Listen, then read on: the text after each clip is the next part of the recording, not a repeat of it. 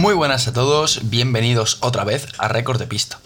Espero que hayáis digerido este gran premio, espero que, que hayáis reflexionado sobre esta carrera, que que bueno, que hayáis pensado un, un poquito sobre lo que vimos ayer, ¿no? Eh, los que no hayáis eh, visto la carrera, pues la vamos a comentar aquí un poco.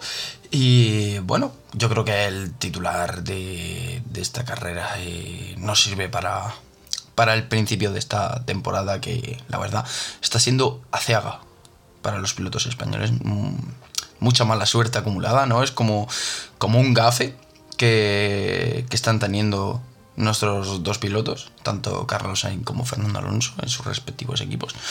Y bueno, que todo comenzó ayer pues con lluvia. Eh, antes de la carrera estaba lloviendo, a los 15-20 minutos antes de, comenzar dejó de llover y se esperaba un poquito de lluvia durante la carrera que al final pues no terminó llegando, pero también anima ese en ese aspecto la carrera, ¿no? Una carrera en la que comienza en, mojado, pero que va a terminar acabándose en seco. Y vamos a tener ese, crossover, ese cambio de neumáticos de intermedios a, a secos, a blandos, medios, duros, los que los equipos eh, quieran elegir.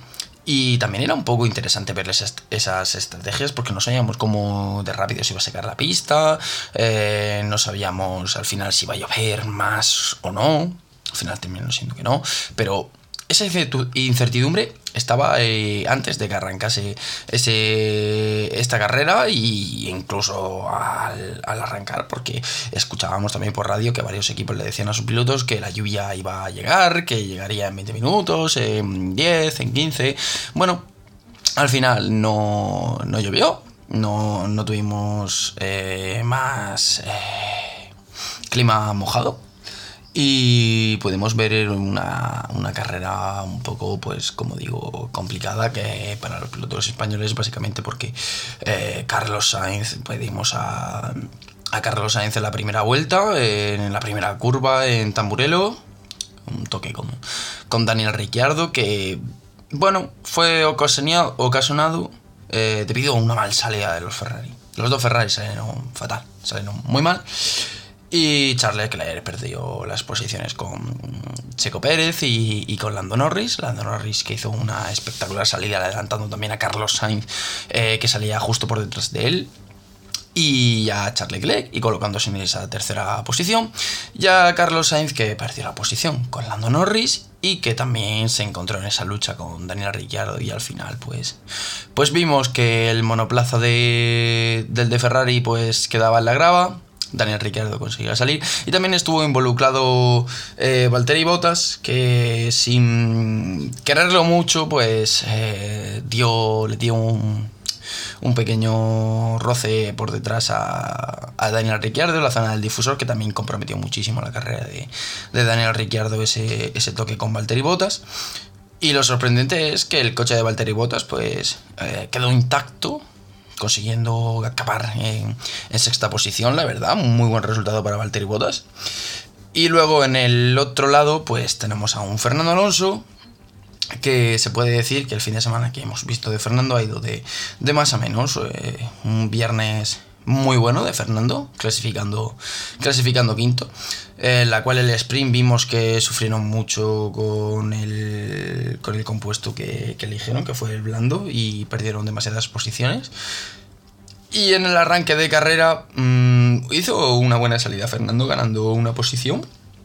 Pero un toque en la misma, en la misma curva, mientras que ocurría lo de Carlos Sainz por, por delante, por detrás, eh, Mick Schumacher intentando adelantar a, Fernando, pues en Tamburelo también.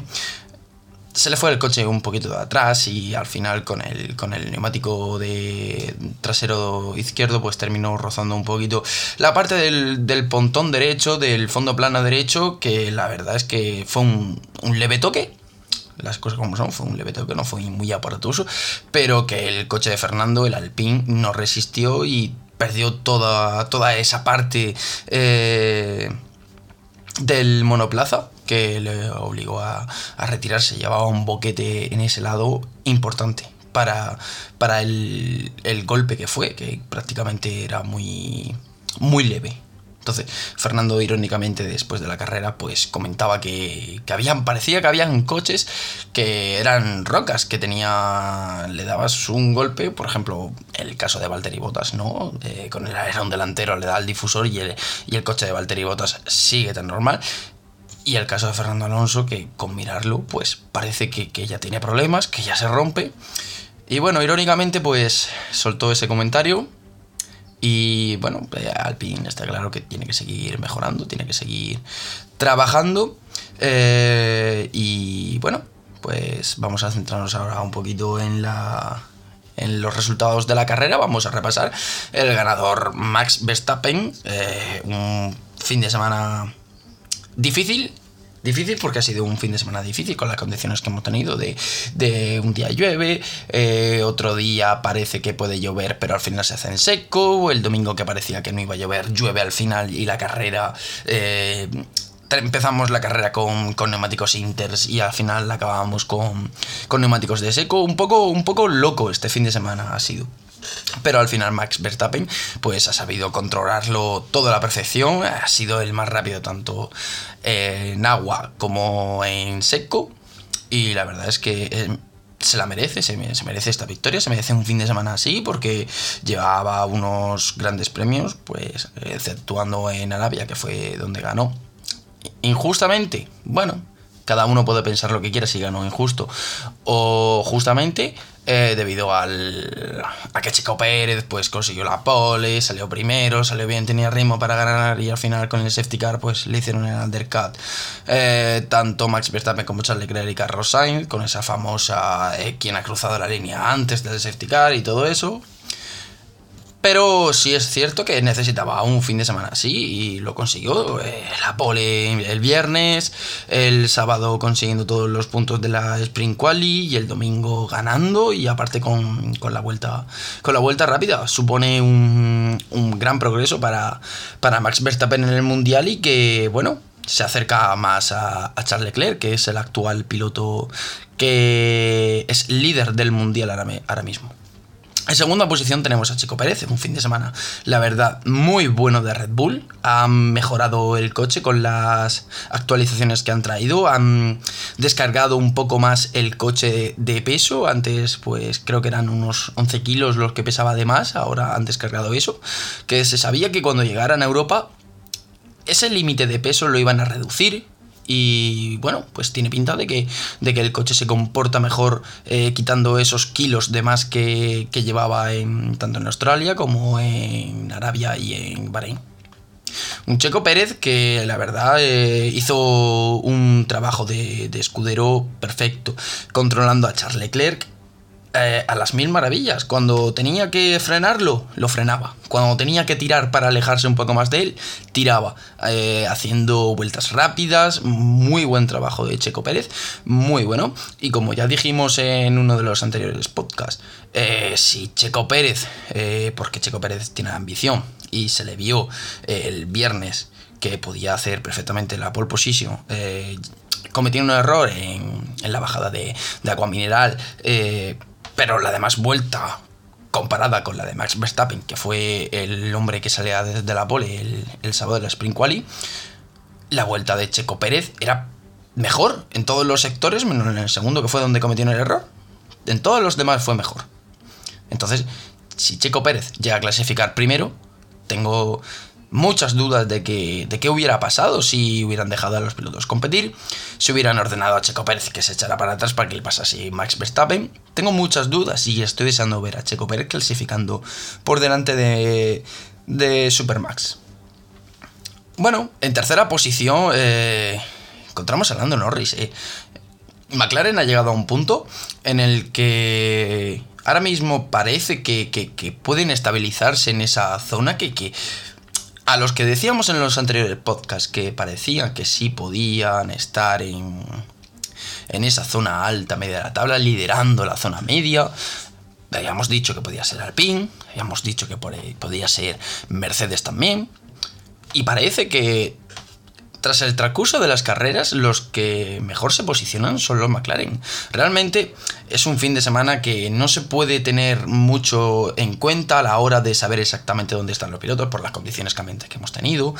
Eh, pero si en Miami siguen así, que es el próximo Gran Premio, el Gran Premio de Miami, si siguen así, mm, había que tomar seriamente a los, a los McLaren. Porque van a ser duros competidores de, ya os digo, de Alpine, de Mercedes, eh, de todos los equipos que estén en la zona media, Haas, Alfa Romeo. En cuarta posición tenemos a, George Russell, eh, que la verdad es que muy bien con el Mercedes, muy bien. Con, no tenían esperanzas de, de encontrarse eh, en esta posición, la verdad. O sea, salía un décimo, Hamilton salía décimo tercero. Pintaba mal el fin de semana para Mercedes. Eh, de hecho, fue mal hasta que el domingo pues, se encontró esta cuarta posición, que no lo hizo mal. George Russell no lo hizo mal. De hecho, no está cuarto por, por casualidad, no está ahí arriba. O sea, hizo una, una salida brutal, brutal. O sea, se puso, salía un décimo y se aupó hasta la sexta posición y hizo una salida brutal. Y se merece realmente estar por delante de, un Lewis Hamilton que al final, al terminar la carrera, eh, vimos una radio un poco ¿cómo decirlo? Un poco rara de, escuchar, ¿no? Porque la abrió la radio Toto Wolf, sabemos todos quién es el Toto Wolf, eh, director de, la escudería Mercedes, el jefe de equipo de la escudería de Mercedes, y es inusual que un, un jefe de equipo diga lo que dijo Toto. Toto le dijo a Alvis que sabían perfectamente que el coche era inconducible y que no se merecían estar ahí en esa posición. Desde mi punto de vista, Luis Hamilton se merece estar tercero. La carrera de Luis Hamilton es pésima, es pésima. Un heptacampeón del mundo se tiró toda la carrera detrás de Pierre Gasly, sin poder adelantarlo, sin poder hacer nada más. Cada vuelta que veías, Hamilton en la recta principal habría DRS, se pejaba a Gasly, lo intentaba en tamburelo, y no se podía. A la vuelta siguiente, Hamilton se pegaba a Gasly por el DRS, lo intentaba el tamburelo y no podía adelantar. Y así todas las vueltas de la carrera, todas, todas las vueltas. Hamilton, lógico, acabaría desquiciado por no poder adelantar. Pero es que George Russell está cuarto. Es que Hamilton termina decimocuarto y George Russell cuarto. Hay una diferencia de 10, de 10 posiciones entre tu compañero de equipo que lleva a priori el mismo coche. Sí, podéis decirme, es que llevan diferentes setups. Eh, uno puede llevar eh, mayor carga aerodinámica, otro puede llevar mayor velocidad punta. Vale, lo entiendo, eso lo entiendo perfectamente, pero una diferencia tan grande, tan abismal entre ellos dos. Me parece que aquí Toto Wolf se equivoca con las declaraciones en radio, porque no, no es que el coche vaya mal o el coche eh, no sea competitivo. El coche no es competitivo para ganar carreras, eso está claro. Pero George Russell en Bahrein acabó mm, cuarto, en Arabia acabó quinto, en Australia acabó tercero y aquí ha vuelto a acabar cuarto.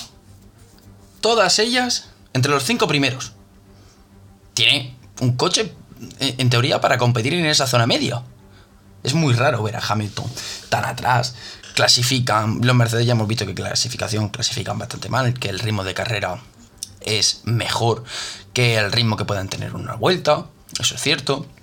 Pero es que Hamilton mm, no, no está, no tiene esa ambición. Yo creo que Hamilton quedó muy tocado por el final del Mundial del año pasado. Quedó muy tocado y veremos a ver si no se plantea a Hamilton la retirada. Porque es que no está, no es el Hamilton que, que estamos acostumbrados a ver. No, no está. Puede ser que porque no tenga un coche mm, tan dominador como lo ha tenido siempre. Puede ser. Puede ser que no se haya acostumbrado al coche como lo, haya, se ha acostumbrado George Russell. También puede ser.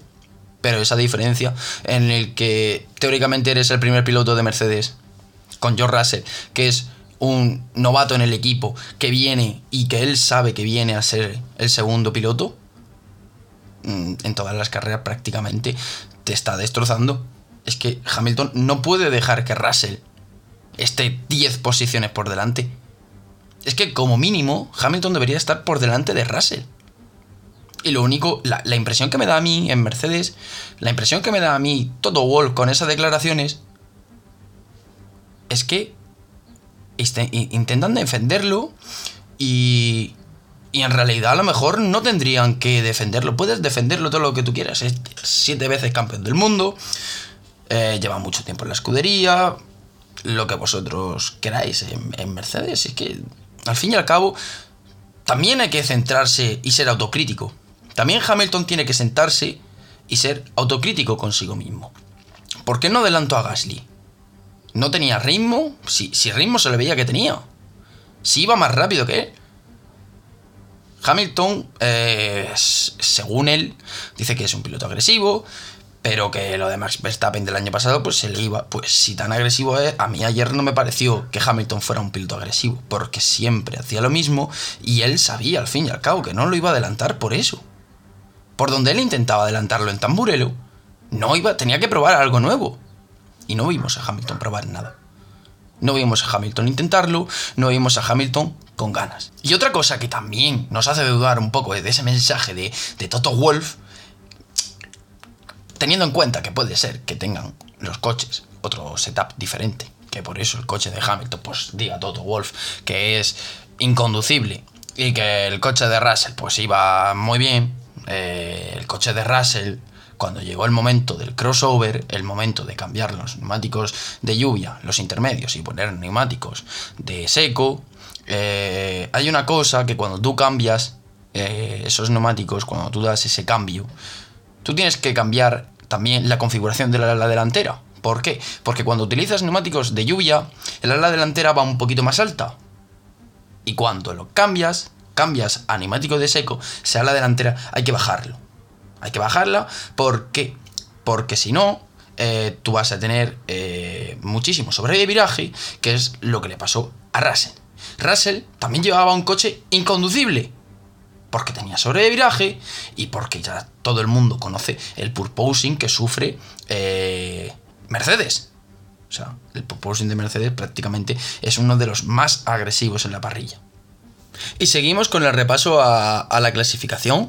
En quinta posición encontramos a Valtteri Bottas, que como ya hemos dicho antes, eh, intentó luchar, intentó llegar hasta la posición de George Russell y si hubiera durado un poquito más esta, esta carrera, pues yo creo que hubiéramos tenido una emocionante lucha por ver esa, esa cuarta posición, ¿no? Entre dos viejos conocidos ya. Muy buen trabajo el que ha realizado eh, Alfa Romeo, la verdad, eh, con un motor Ferrari que es un cohete ese motor, ya lo estamos viendo tanto en Haas como en la escudería principal, eh, que, como es Ferrari. Y la verdad es que tiene una pareja de pilotos que Valtteri Bottas está viviendo como una segunda juventud, está demostrando todo lo que a lo mejor el año pasado no consiguió demostrar en, en Mercedes. Y la verdad es que yo creo que le ha venido bastante bien salir de Mercedes, eh, de no ser el escudero de nadie, de no tener esa presión de siempre estar arriba, aunque él quiere siempre estar arriba, porque al final es un piloto de Fórmula 1 y cualquier piloto de Fórmula 1 quiere estar arriba, quiere ganar carreras. Entonces, esa, quitarse esa presión de estar en Mercedes le ha venido muy bien a Valtteri Bottas. Estamos viendo a un Valtteri Bottas muy enchufado y que recuerda un poco a ese Valtteri Bottas de, Williams, ¿no? Que consiguió fichar al fin por, por Mercedes. Bueno, en sexta posición tenemos a, a Charles Leclerc. Charles Leclerc que, bueno, se equivocó. Ayer Charles Leclerc se equivocó. Mm, la tercera posición que tenía era, era oro. Ayer esa posición era oro. Porque los Red Bull ayer estaban en otra galaxia. Era muy difícil poder luchar con, con ellos. Y esa tercera posición era como una victoria para ellos. Una victoria para Ferrari, minimizar daños y al fin y al cabo un mundial de Fórmula 1 es muy largo. Es muy largo. Pero estos errores, como el que tuvo ayer Charles Leclerc en, en la variante alta, pues que supuso ese, ese trompo y que llegarse a impactar con las protecciones eh, sin, la verdad, sin grandes, sin grandes destrozos en, en, el monoplaza, solo un poquito tocado el alerón delantero y unos planos, eso sí, unos planos importantes en los neumáticos, pero que consiguió al fin llegar al, al box cambiando y bueno, pues le supuso ese... arruinar, arruinar su carrera, arruinar ese ese esa tercera posición, ese tercer puesto, ese podio que, bueno, pues a lo mejor para él no le sabría tan bien, pero realmente era como una victoria, como hemos dicho antes. Ese tercer puesto era una victoria para Ferrari y para Leclerc. Las cosas como son, porque de esta forma Verstappen ha recortado muchísimo a Leclerc, Red Bull ha recortado muchísimo a Ferrari, que solo ha puntuado con un coche. Y la verdad es que el Mundial ahora sabré muchísimo más. Es que Leclerc solo suma 8 puntos. Ferrari solo suma 8 puntos. Frente a los 30 y pico, 33, creo que son los de 33, 34, que suma Max Verstappen. Fíjate si recorta puntos. Entonces Leclerc creo que se complica un poquito la vida eh, en el día de ayer. Bueno, cambiando un poco de tema de, Charles Leclerc, pasamos a la séptima posición de Yuki Tsunoda. Un Yuki Tsunoda que, la verdad, sorprende verlo en esta posición. Ayer con, bastante ritmo, con muy buen ritmo de Yuki Tsunoda, eh, con bastantes adelantamientos. Y la verdad es que, bueno, habíamos visto un fin de semana de los dos Alfa Tauri, bueno, muy, muy tímido, eh, pero al final llega el día, el día importante, el día de la carrera y, y, puntúa y lo hace en una séptima posición sumando seis puntitos que está muy bien para Yuki Tsunoda que la verdad este año pues lo vemos como más centrado. Eh, también puede ser a todo esto que, que sea el último año de, de su contrato en, en Alfa Tauri y que están todos puestos, tanto, tanto Red Bull como en Alfa Tauri, le tienen puesto los ojos encima al piloto nipón. Bueno, en séptima posición tenemos a Sebastian Vettel con el Aston Martin, que puntúan por fin los Aston Martin. Eh, han llegado tarde, cuatro carreras, pero han llegado, ¿no? Hubiera sido peor que no, que no puntuase, como veíamos en, en la historia atrás, que habían temporadas en los que algunos equipos se quedaban sin puntuar. Este año tenemos a todos los equipos con puntos y eso siempre sienta muy bien ver, porque significa que hay competencia, que las cosas están igualadas y que puede pasar cualquier cosa. Y ahí tenemos a Sebastian Vettel, octavo, sumando puntos para Aston Martin y para su propio casillero individual. En novena posición tenemos a Kevin Magnussen. Los Haas que, bueno, pues eh, parecía que, que pintaba para algo más este fin de semana. Y al final, bueno, pues tampoco es más resultado para los Haas. Una novena posición para Kevin Magnussen, que está muy bien. Más puntos para Haas, también está genial. Al fin y al cabo, esto es un...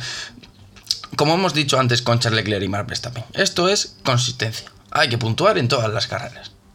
Y al fin y al cabo, Haas, que viene de temporadas en las que no conseguía ni un, solo punto, pues está muy bien, ¿no? Que en cada carrera vayan puntuando, ya sea un puntito, dos puntitos, diez. Da igual, si al fin y al cabo lo importante es puntuar. Y Haas lo está consiguiendo. Ahora mismo está puntuando solo con mente, con Kevin Magnussen. Ahora hablaremos un poquito más de Mick Schumacher. Y tienen que centrarse ahora mismo en, que Kevin, en, perdón, en que Mick aprenda un poquito de Kevin por la experiencia que tiene, porque solamente es el segundo año de Mick Schumacher, pero el piloto alemán tiene que, tiene que ir espabilando ya porque se le está comiendo la tostada Kevin Magnussen al, al hijo del heptacampeón del mundo.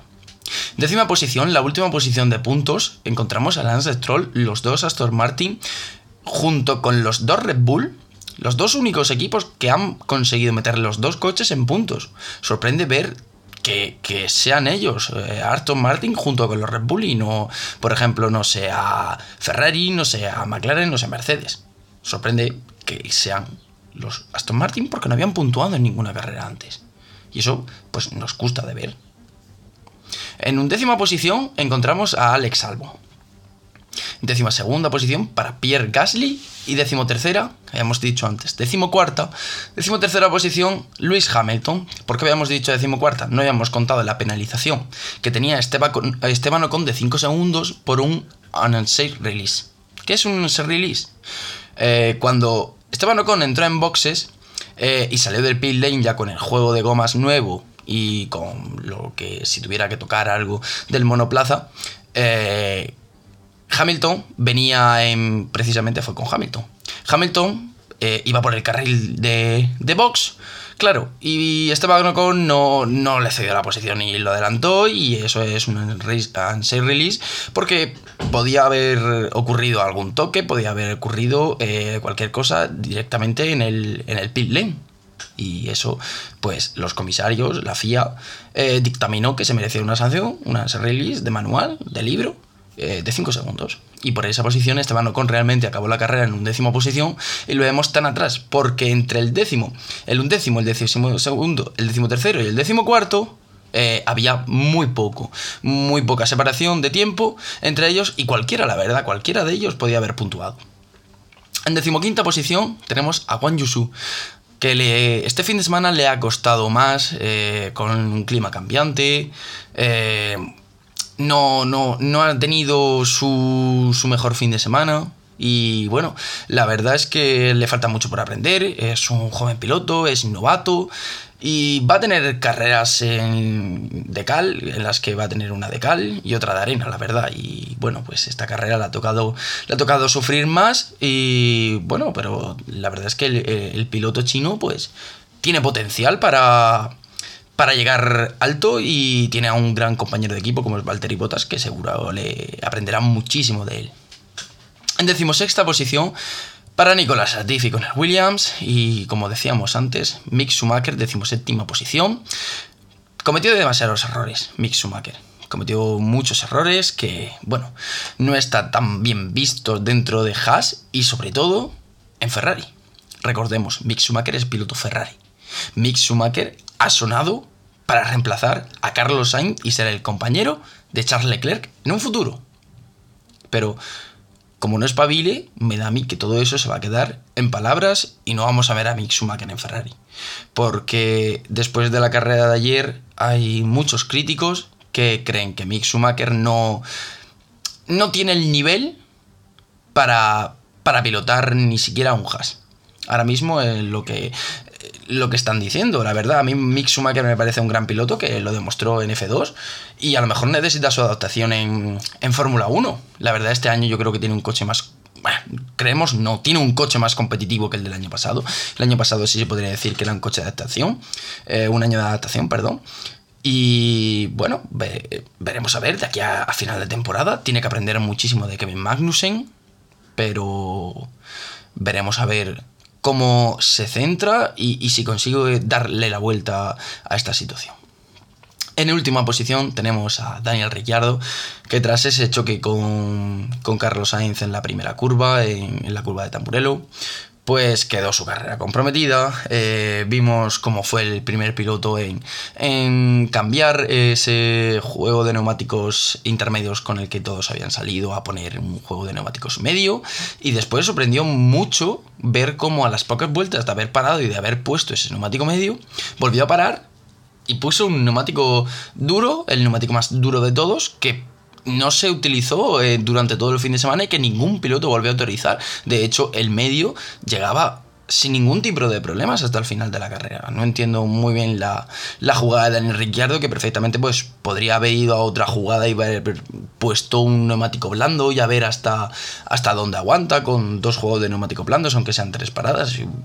Hubieras hecho las mismas paradas, pero con un juego de neumático duro era, era muy difícil remontar, la verdad, y no se entiende muy bien esa, estrategia del, de McLaren y del piloto australiano. Pues hasta aquí llega este resumen del Gran Premio de Imola, del Gran Premio de Emilia Romagna. Y bueno, espero que os haya gustado, que hoy hemos tenido un capítulo un poco más donde he dado mi punto de vista, sobre todo con, con el tema de Lewis Hamilton, con el tema también de, Charles Leclerc. Y espero que, os haya gustado, que os haya parecido bien.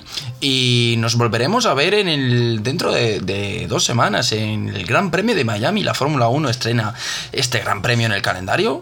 Con muchas ganas de que llegue ya, de que la Fórmula 1 siga. Y nos vemos el fin de semana del 6 al 8 de mayo. Con más Fórmula 1 y más récord de pista.